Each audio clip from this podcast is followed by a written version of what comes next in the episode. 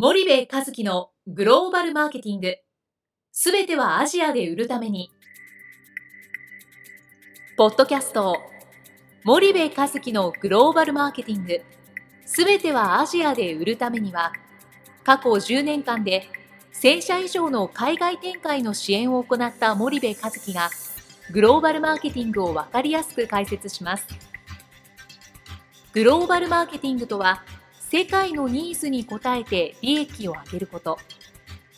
アジアで売るためには、ものづくりプラスグローバルマーケティングを武器とした戦略を持たなければなりません。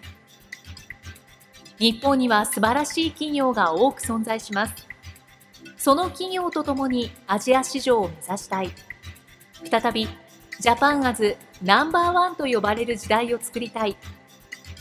森部和樹は、そんな思いを持ちながらこの番組を皆様にお届けいたします。皆さんこんにちは。弊社より配信中の動画番組のご案内です。弊社ではスパイダーチャンネルという無料動画番組を配信しております。この動画番組は日本企業の海外販売チャンネル構築のノウハウを無料でお届けする番組です。またグローバルビジネスに関するさまざまな情報もお伝えしています。毎週火曜日金曜日の週2回配信。iTunes 内ポッドキャストにてご覧いただけます。iTunes にて番組タイトル名スパイダーチャンネル。大文字で SPYDERCHANNEL と検索ください。自動で最新動画がお手元に届く購読手続きが行えます。ぜひご覧ください。こんにちは、ナビゲーターの東忠夫です。こんにちは、森部和樹です。じゃあ、森部さん、あの、まあ、前回は、ディストリビューターの選定のタイミングとか、はい、まあ、早くしないと、いいディストリビューターがいなくなっちゃいますよとか、はい、そういう話をしたと思うんですけれども、はい、まあ、今回あのディストリビューターのマネージメントっていうところをよく森部さん言われると思うんですが、はい、その辺について、はい、まあどう思われますかっていうところなんですけど、そうですね、まあ、ディストリビューターの選定とディストリビューターのマネージメントってニコイチじゃないですか、はいはい、もちろんいいディストリビューターできる限りいいディストリビューターを早く選定をしないといけないということは、はい、あのメーカーがアジア新興国市場でマーケットシェアを高める上で大変重要な、えー、物事ですよね。ただそのいくらいいディストリビューターを選定してもその後のマネージメントがおろそかであれば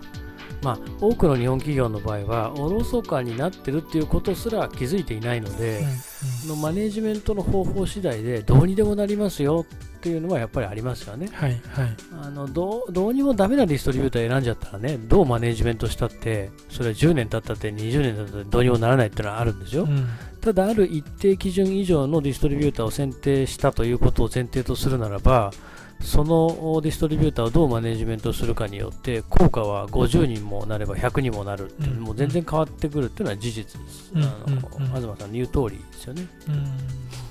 具体的にその辺は、まあ、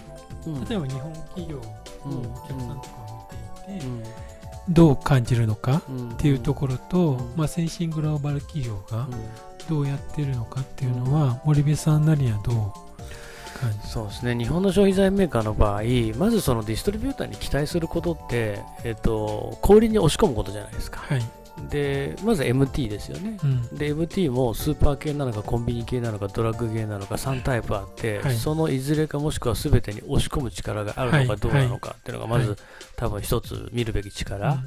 でアジア新興国で TT の比率が高いところで TT やらないとどうにもならないようなところは TT への配荷力があるのかどうか、うん、もしくはあ二次ディストリビューター含めて、はい、えー、ディストリビューションネットワーク持ってるかどうか、はい、これ見ますよね、はい、でこの2つってどちらかというと小売りに商品を押し込む力なんですよね、うん、えー、まあ、4P でいうとプレイスですよね、で最初のプロダクトプライスはメーカーの仕事なんで、うん。うん、ディストリビューターにはプレイスを最大に期待すると、で当然、えーと、輸出でねやってるとその後ある程度押し込んだものには、はい、プロモーションをかけないといけない。うんうん、でディストリビューターによっては特に BTL 含めてね、うん、えー、ある程度プロモーションの支援を得意としているところと、はい、そうでないところもこうあるわけじゃないですか。うんうんでプロモーションというのはね当然メーカーの最終的には仕事なんだけども、うん、導入とか参入期って一緒に折半してやっていくわけじゃないですか、はい、いかにディストリビューターに半分折半させるかっていうのは、まあ、これテクニックですよね、うん、でそんな中でブランドを育てていくわけなんだけどもその自分がディストリ捕まえたディストリビューターがあの何に強いのかをそもそも分かっていない、うん。うん、で仮に分かったとしてもそれを放置しちゃってる、はいっていうケースってすごく多くて、うん、例えばその押し込む力もね、はい、具体的にどういうチャンネルに押し込む力が強くてどういうチャンネルに押し込む力が弱いのかっていうのを付き合って何年も経った今ようやく分かってるとかね、うんうん、あともう付き合って10年以上経ってるのに我々が調査をしてようやく分かってくれたとか、ね。はい、そういう日本の企業さんたくさんいらっしゃるでしょ、はい、で押し込む力の部分でもそうであるので、うんうん、そのプロモーションなんていうところは、まあ、結構壊滅的で、はいはい、その弱かったら弱いんだ分以上みたいな、うん、そんなのはすごく多いと思いますね。で本来ならばメーカーは弱いところをね、はい、えー、強くなれって言っても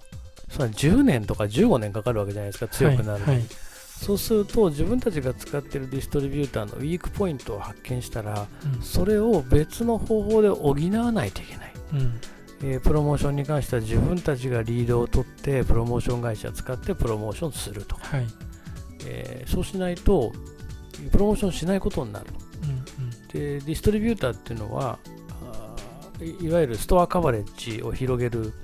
力、つまりは、はい並べる力なわけで、うんうん、えー、どうやって選ばれるかっていうのはプロモーションになるわけですよね、うんうん、でそこはやらないと絶対に商品が売れないっていうのはこれはマーケティングロジックなのでそうなった時にやっぱほっといちゃだめで、うんうん、そのプロモーションに対して自分たちがリードを取って、えー、どう補うか、うん、うん、ここはすごく多分重要な力だと思うんですよね。わかりました。じゃあ森部さん、あの、はい、今日はここまでにしたいと思います。次回も引き続きこの話をお聞かせください。森部さん、ありがとうございました。はい、ありがとうございました。本日のポッドキャストはいかがでしたか？番組では森部和樹への質問をお待ちしております。ご質問は podcast アットマーク spy dergrp.com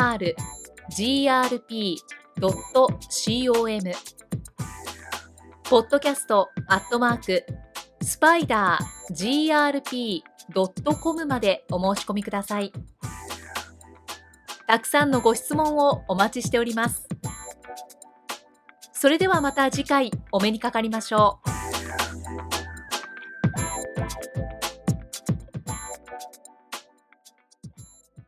森部和樹のグローバルマーケティング。この番組はスパイダーグループの提供によりお送りしました。